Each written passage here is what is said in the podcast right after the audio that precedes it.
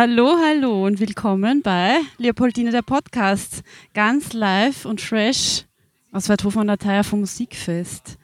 Wir machen heute 2 plus 1 und dann sage ich auch noch Hallo Doris und Hallo Sarah. Hallo Birgit. Hallo Birgit. Wir sitzen da wunderschön an der Theier. Hinter uns wird geplanscht, vor uns Musik gemacht und äh, Festival genossen. Und wir haben jetzt die Sarah bei uns. Sarah, wie geht's da?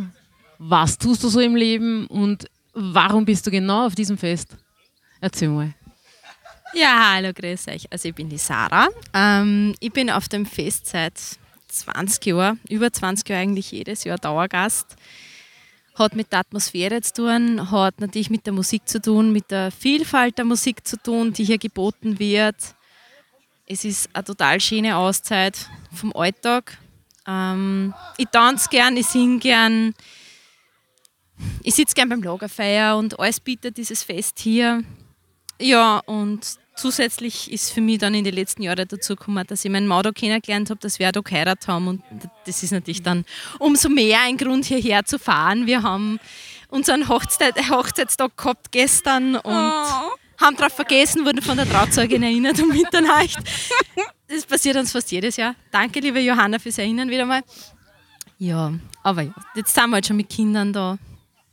Also, was, was wissen wir über die Sarah eigentlich? Die Sarah ist für mich äh, als erstes Mal eine Sängerin, muss ich ganz ehrlich sagen. Also für mich bist du schon eine Künstlerin. Ich weiß aber auch, dass du einen sehr, sehr tollen Beruf hast, nebenbei, sage ich jetzt mal brutal.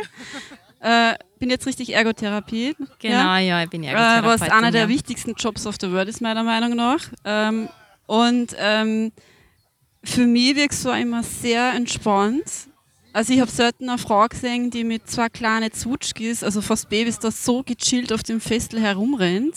Äh, also ich kann es nur so bestätigen, dass du dir gefühlt echt Freiräume anscheinend schaufelst, dass du ungefähr eine der äh, wirklich lockersten Mütter bist, die ich jemals da gesehen habe auf dem Festival. Aber das kann jetzt ich auch nur so beurteilen, weil ich selber eins habe und das nie durchziehen wird. Nie.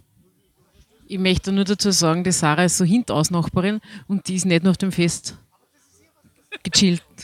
Die hat, also diese Kinder sind unglaublich lieb und äh, sie wirken extrem unkompliziert. Ich weiß, es sind immer Momentaufnahmen, wo man euch begegnet. Äh, man kennt's. Aber erzähl mal, wie machst du das, da die Vorbereitungen fürs Fest und alles und dass du da so dann da sitzen kannst? Das ist jahrelanges Training, wie du sagst, ihr seid ja schon jedes Jahr da. Verzähl. Ja, also das mit gechillt auf dem Fest, das hat zwei Komponenten. Die eine ist, ich habe Hilfe auf dem Fest von meiner Schwester, von der Daniela. Ohne die Daniela hätte ich auf das Fest von Miss Glauber nicht gehen können was zu Komponente 2 führt. Ich habe nach der Geburt einen Bandscheibenvorfälle gehabt und konnte mich einfach schlicht nicht bewegen. Also mein Gechilltsein war ein erzwungenes. Ich bin auf meinen Hintern gesessen und da saß ich dann und das war's. Ähm, ja, also das war nicht möglich ohne Unterstützung, weil ja mein da arbeitet als Techniker und so hat es sich halt dann ergeben, dass wir einfach mehr Leute da sind. Und jetzt habe ich mittlerweile einen kleinen Neffen, der ist dann morgen auch da, der war letztes Jahr, wenn ich mich jetzt richtig erinnere, auch schon mit. Also man hilft dann einfach zusammen als Familie, als Community ein bisschen. Ähm, dann geht das. Auch mit Kids da, ganz gut an und für sich. Uns vorbereiten, das ist schon ein wichtiger Punkt, weil du das gesagt hast, Doris. Ich bereite das intensiv vor und ich habe ähm, ja, gute Erfahrung, was einfach Vorbereiten, Managen und so weiter angeht. Vom Job her, ich muss immer sehr gut vorbereitet in alles reingehen und auch von der Familie her, ohne dem rennt nichts. Und je besser wir vorbereitet auf dieses Festfahren oder sonst wo hinfahren, desto besser und runder funktioniert es auch. Ich habe alles mit, die Kinder wissen, wo die Dinge liegen. Und damit kann ich mich einfach irgendwo unter den Baum setzen und mein Fest genießen. Jetzt sind es relativ groß schon, fast sieben und fast neun, da geht es, da kann man es rennen lassen eine kleine Anekdote dazu. Die, wir waren letztes Jahr vom Polterer, die Sarah und ich gemeinsam. Und die Sarah war diejenige, die alles mitgehabt hat. Ja. Es waren mehrere Mütter dort, aber die Sarah, die hat alles dabei gehabt und es hätte nichts passieren können. Es, wenn du so jemanden in der Gruppe hast, da gehst du gerne mit dem Boot unter. Ich bin nicht untergegangen, ich war gut genug vorbereitet. Ja, unser Boot schon. Okay, also, aber da muss ich jetzt einfach einhaken, was heißt dann für die äh, Auszeit nehmen oder ausruhen. Wie schaffst du das dann alles, wenn du ja auch alles Also reden wir da schon ein bisschen über Mental Load auch in so einem Moment? Oder hat die das dann auch schon erwischt? Ja, sicher. Okay. Also ich, ich glaube, ich habe da sämtliche Höhen und Tiefen durch. Ähm, also so ganz kurz, was, wenn du sagst Mental Load Ja, und, ich mein, und so. ja. Also ich, hab, ich war zum Beispiel in Frühkarenz mit meiner Tochter und ich war von jetzt auf gleich von unglaublich viel Hackeln auf nichts. Ja, furchtbar, oder? Das war sehr eigen für mich. Und da hat mir dann meine Profession als Ergotherapeutin schon irgendwie geholfen, weil, ich, weil mir einfach bewusst war, wie wichtig Arbeit ist fürs eigene Wohlbefinden, wie wichtig es ist, produktiv zu sein und sich produktiv und wertvoll zu fühlen, wie wichtig es ist, den Alltag zu strukturieren und nicht einfach bis um zwei am Nachmittag zu schlafen, auch wenn es gerade gegangen hat. Ähm, also ich bin wirklich, ich habe mir halt meine Arbeiten hingelegt und habe das dann halt, bin halt aufgestanden und habe mir halt versucht, meinen Alltag trotzdem zu strukturieren, soweit es ging, weil ich hatte ja körperliche Gründe, warum ich in Frühkarenz war. Also es war jetzt nicht so, dass ich weiß Gott, was viel arbeiten hätte können, aber so ein, zwei Stunden am Vormittag vorsichtiges tun und dann Nachmittag vielleicht nur mal, war mir einfach wichtig, ich wäre total eingegangen, wenn ich das nicht gehabt hätte. Ich habe das auch wirklich psychisch gebraucht. Also das, das war so die Extremform von, ich, ich habe nichts mehr zu tun gehabt und hätte eigentlich nur ausspannen können. Ähm, habe natürlich dann auch, wie ich mich gar nicht mehr bewegen habe können, viel gelesen. Ja, sowieso. Ähm, und das war so das eine. Und dann kommen, sind halt so eher die Phasen im Leben gekommen, wo ich auf Vollgas gerannt bin. Also das war halt davor schon so mit der Arbeit.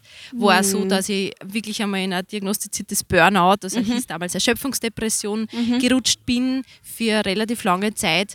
Ähm, der Weg zurück war interessant, jetzt aus professioneller Sicht. Ähm, ich habe das versucht dann immer so ein bisschen auch für mich zu hinterfragen, was Geschichte jetzt gerade, wie kann ich das als Ergotherapeutin auch ein bisschen deuten. Ja. Tut mir gut fürs Anhalten, für mich selber, dass ich mir so ein bisschen ähm, ja, aufbereite, professionistisch mehr oder weniger.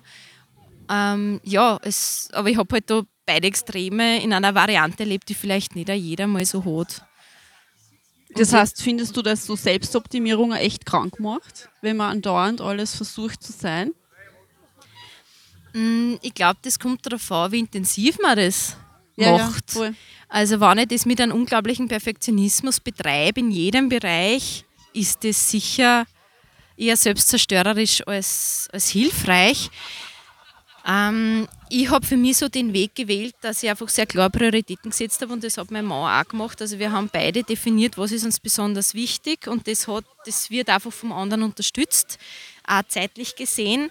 Ähm, und diese Dinge gingen halt bis zu einem gewissen Grad, ich sage jetzt laienhaft mit einer guten Passion dahinter oder sogar semi-professionell.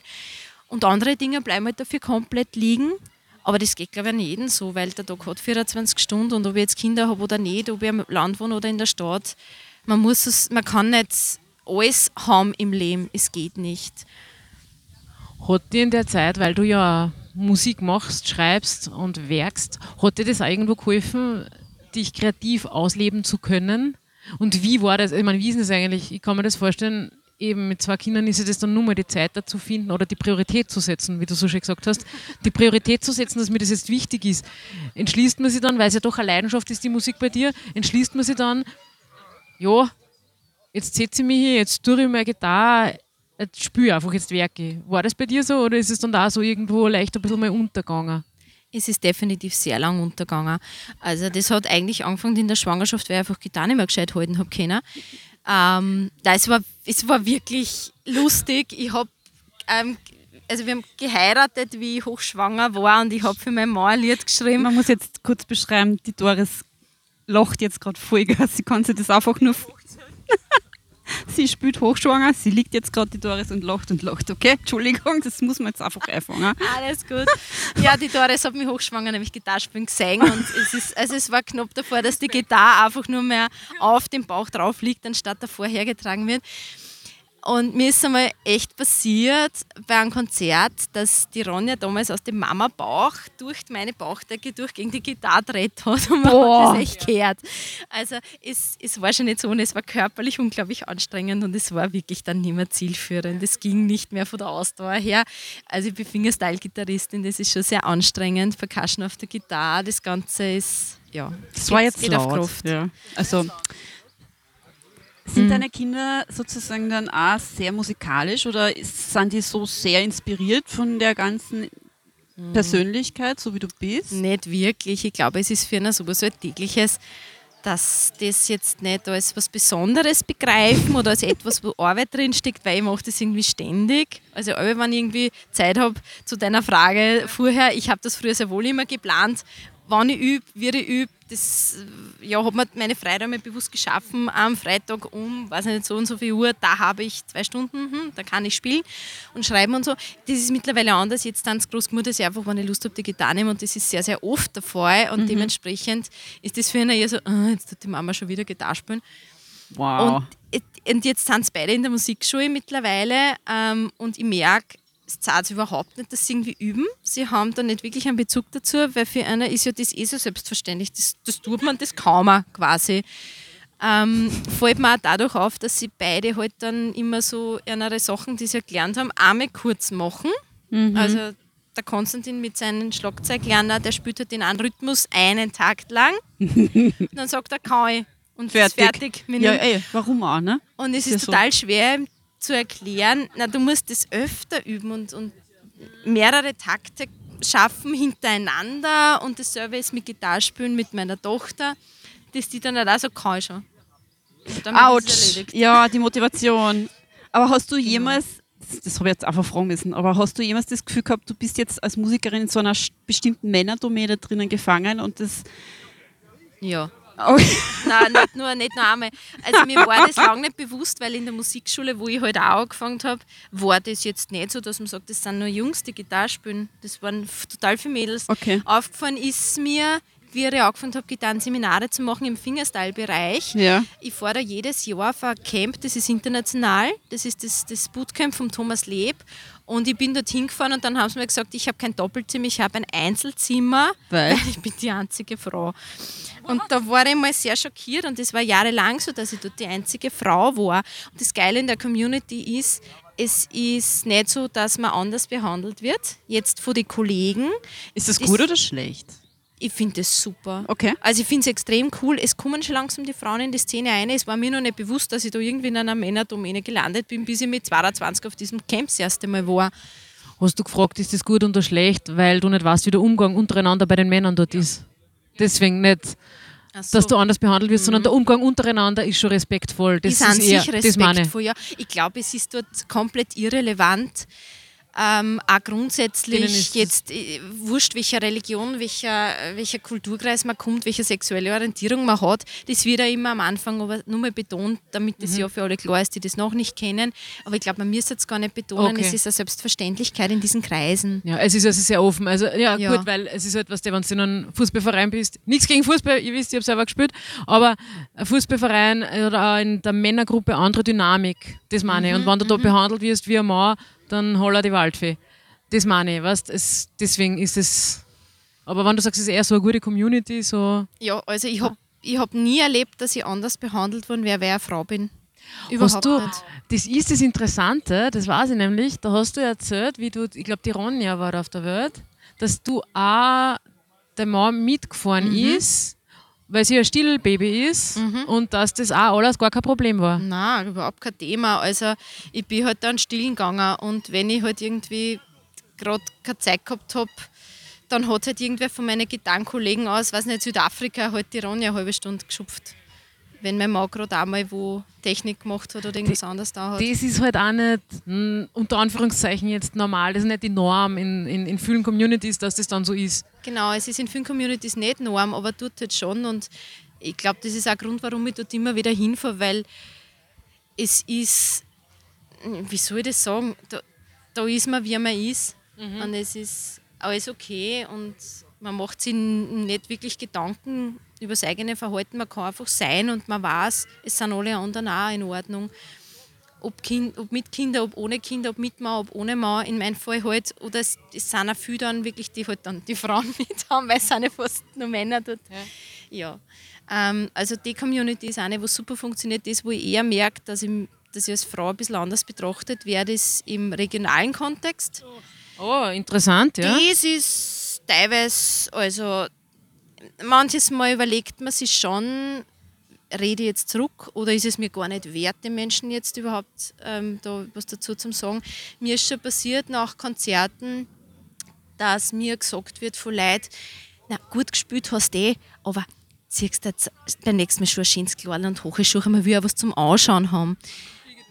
Ich, es ist für mich einfach nicht verständlich in Zeiten wie diesen, dass solche Sätze noch kommen und schon gar nicht, du bist ja jetzt gar nicht 15 und stehst auf der Bühne. Weißt du, was ich meine? Also auch wenn ich 15 Ah, wäre, es wär ich habe Entschuldigung. 15 gehört, so Aussage. Ja, eh, Ähm, ich habe die Aussage im Speziellen, da war ich schätze ich 18, 19, 20 irgendwo in der Gegend und hätte sie mit 15 gehört, hätte ich wahrscheinlich, weiß ich nicht, wie es mir da gegangen war, wahrscheinlich war es mir da schlecht gegangen. Ja. Mit ein paar Jahren mehr Erfahrung habe ich mich einfach nur geärgert und Ja. habe mir Ja. mein Teil halt gedacht. Ja. Und so Sachen sind wir halt immer wieder untergekommen oder dass man, wer nach einem Konzert halt sagt, es war so schön, du singst so toll, aber du hast ein bisschen Lohn im Mann. Hat auch mal einer zu mir gesagt. Shocking, shocking. Äh, also ich muss ganz, ich muss wieder einhaken. äh, ich habe da komplett sinnliche, schöne Frau neben mir sitzen, die ähm, so viel begabt, also wirklich, mir, mir nervt es einfach, dass die da draußen glaubt, man muss einer bestimmten Norm entsprechen und genau das ist unser Problem mit Ladies da draußen. Ich, ich kriege einfach so einen Grant einfach schon so. Es tut mir so leid, dass ich das jetzt hören müsst, aber ich kann nicht anders. Und äh, ich, ich muss jetzt da einfach fragen, was, was ist dann für die die Motivation, Kunst zu machen, Musik zu machen? Wie wichtig ist dir Kunst und Kultur dann? Ich, ich kann dir das jetzt, glaube ich, gar nicht so beantworten. Ich glaube, es, es, es variiert. Teilweise ist es, ist es sicher so ein bisschen was, dass man nach draußen gehen will mit dem, was man tut und schon so ein bisschen Show auf. Man will ein wenig sagen, hey, kann auch was. Das kommt aber vor allem aus dem, außer dass man so minder geschätzt wird vielleicht, dass man sich denkt, so und jetzt, jetzt sage ich es euch. Ja. Ja, das Kommt kann ich mir gut ein wenig aus dem. Dieses, äh, Weil jahrelang war mir das nämlich gar kein Bedürfnis und ich habe deswegen nicht aufgehört, Musik zu machen. Ja. Ich habe hab jahrelang nicht auf Bühnen gespielt und für mich gespielt und war total glücklich, dass ich einfach äh, so Spieltrieb einfach hab Techniken neu gelernt und dachte, wow, cool, jetzt kann ich die Technik und sogar in der und der Geschwindigkeit. Also eher so, dass man sich selber ein bisschen pusht, weil man es können will. Ähm, und jetzt auch ohne einen künstlerischen Anspruch, sondern wirklich eher Technik. Das ist eine Technik, die lerne ich und dann kann ich es. Nicht mit einem kreativen Background eigentlich. Ähm, ja, Es ist halt dann einfach reine Neugier und einfach die Begeisterung an der Musik und du hast es, du machst es ja einfach für die. Ich meine, Ja, ich kann es nur bestätigen, weil das halt auch einer der Gründe ist, warum ich das mache, was ich mache. Ich mache es jetzt nicht vorrangig für mich, sondern weil ich einfach mich dafür entschieden habe und weil ich es ausprobieren will und fertig. Und das muss keinem anderen gefallen. Ausschluss basta. Und das ist ja für mich der große Unterschied, weil ich finde, bei der Musik ist es ja spannend, weil du das meistens ja dann am Ende vielleicht doch wem präsentieren wirst, weil es ja dieser Kick ist. Davon erzählen mir halt viele Musiker und Ihnen, dass, dass da halt was passiert. Das ist so die Magie, die Essenz. Das ist ja sowas, von dem man, glaube ich, als Musikerin ja schon irgendwie träumt, oder? Ja, es, ist, es, es hat beides was für sich. Ich bin jemand, der irrsinniger Bühnenschisser ist, und für sich. Ich habe äh, Stage Fright, war so der Terminus, der bei uns also wir hatten mal Seminare dazu am Bootcamp, wo es genau um das gegangen ist mit einem psychologischen Background und wie man dem Ganzen begegnen kann. Okay. Ähm, also es ist schon nicht einfach, aber es gehört irgendwo dazu und man will es ja dann tun, man denkt sich, hey, das muss doch gehen, andere Leute stellen sich auch hin. Und wenn man es dann macht, ist es irgendwie voll schön. Ich weiß genau, die erste Nummer, wenn ich mir mein Setlist schreibe, muss eine einfacher sein, weil sonst gehe ich Boden. Und ab der zweiten bin ich halbwegs drin und dann rennt Yes. das Ganze und dann Ja. habe ich eine totale Freude und es ist schon vom Sound her, das ist das, was mir immer so gefällt, ich will einen guten Bühnensound, ich will einen guten Monitorsound, dann fühle ich mich wohl und dann bade ich so richtig in diesem Sound und dann ist es ein geiles Gefühl und das liebe ich schon sehr. Ja. Leute, genau das meine ich. Genau das Feeling, das jetzt müsst ihr euch noch vorstellen, wie die Augen streuen bei ihr und jetzt kommt das Grinsen und die Backerl sind da und genau das Feeling meine ich. Und äh, da muss ich halt jetzt fragen, gibt es irgendwann eine Möglichkeit, die zum Hören? Hast du irgendwann einmal Lust zu? Oder Ähm, ich habe an sich viel Lust zu spielen, nur es ist total schwierig, dass man wo auch die Möglichkeit kriegt aufzutreten. Mhm. Ähm, das, was ich mache, eben nachdem ich ja einen Brotjob auch habe, ist, ich bin auf nichts angewiesen. Das heißt, ich kann spielen, wo ich will, wann ich will und wie ich will. Mhm. Ich mache immer so Geschichten wie das. Ich mir einfach, wenn unser Kulturverein eine Veranstaltung macht, setze ich mich und spüre einfach und aus. Also das ist jetzt nicht mit großer Ankündigung. Mhm. Ähm, ich sitze im Garten und spiele, ich sitze bei den Nachbarn und spiele. Ja, aber jetzt im Sinne, dass ich Konzerte wo geplant hätte, ist momentan nicht der Fall. Ich habe, auch so eine lustige Anekdote, die mir ein bisschen aufgeregt hat, Ui. einmal versucht, ähm, Leute zu unterstützen, die gerade auch dabei waren, was aufzubauen und habe halt angeboten, hey, wie spül eigentlich, vielleicht kommen ein paar Leute, machen wir sowas wie Upstage, irgendwas, ja. ja, Ja. und, und ich spüre eigentlich. Und dann kam so quasi zurück, naja, aber das ist schon ein bisschen wenig und naja, du kannst ja nur so ein bisschen klimpern und das ist Weil sie halt, die noch nie da gehört brauchen haben. wir schon mehr dazu und da müssen wir wieder mal einen zweiten organisieren. Es ist schon Aufwand, nein, lassen wir es lieber. Uh, Autsch. Also das ist schon ziemlich Und das dreist. sind dann Ja. Sachen, wo man denkt, na wisst was, dann spiel wieder bei mir im Garten, weil ob Ja, jetzt dort oder da spielst, ist mir auch schon wurscht. Aber ist es, ist es dann so überhaupt eine Szene vorhanden in Österreich? Also gibt es da so kleine... Oder am Das- Land ist das- es wahrscheinlich schwieriger, aber da müsste man jetzt die Szene definieren, weil wenn man jetzt die Szene als meine Fingerstyle-Szene Ja. definiert, dann ist sie in Österreich sehr klein, sehr überschaubar. Gerade was das Weibliche betrifft, wir sind ganz, ganz wenige. Mhm. Ähm, international ist es am Wachsen. aber es aber gibt kein Festival in, in Österreich, oder? Oh ja, oh Okay. ja, es gibt eins. Es gibt ein Fingerstyle-Festival mittlerweile in Wien, das, das machen der Schlesinger Markus und der, der Leposchitz-Willi. Das ist immer im Februar im Borgi and Best. Das ist eine irrsinnig feine Veranstaltung, kann man nur empfehlen. Die holen wirklich unglaublich tolle Menschen. Äh, Super Songwriter, super Instrumentalgitarristen auch. Also Fingerstyle an sich ist was, was sich wirklich lohnt, sich anzuschauen ist irrsinnig imposant, aber trotzdem was, was musikalisch auch viel hergibt. Also es geht nicht nur darum, dass es arg ausschaut, sondern auch, dass es geil klingt. Und bei so einem Festival sieht man halt dann eine ziemliche Bandbreite vor dem Ganzen. Aber in Österreich ist sonst, abgesehen von dem Festival, die Szene, die wir selber haben, sehr klein. Es ist total Ja, unbekannt. Ich bin schon mal froh, dass wir das haben. Und es kann sich ja nur weiterentwickeln. Und wenn dann vielleicht mehr Zeit und Raum da ist, gibt es vielleicht doch mehr von dir zu hören. Wäre der Plan. Also ich, bin- ich bin am Schreiben und ich, ich hoffe, dass die nächsten Dinge, die ich schreibe, tatsächlich mal veröffentlicht werden, weil so weit bin ich bis jetzt nicht gekommen, dass ich es mir auf CD gebracht hätte. Habe ich wahnsinnig vor, ja. Ja, unbedingt. Ja. Also ich, ich würde jetzt nicht pushen, kein Stress. Aber ich finde es ur, ur charmant, mit dir da jetzt äh, gequatscht zu haben, direkt am Ufer da. Sehr Und gerne. Der Wind klein, klein haucht abspült. Und ähm, ja, sag danke. Sehr gerne. Wir werden uns jetzt so einen Spritzer holen, alle miteinander und auf dieses nette Gespräch trinken. Danke, Sarah, dass du dir die Zeit genommen hast, mit uns zu plaudern. Ja, danke euch für das Gespräch.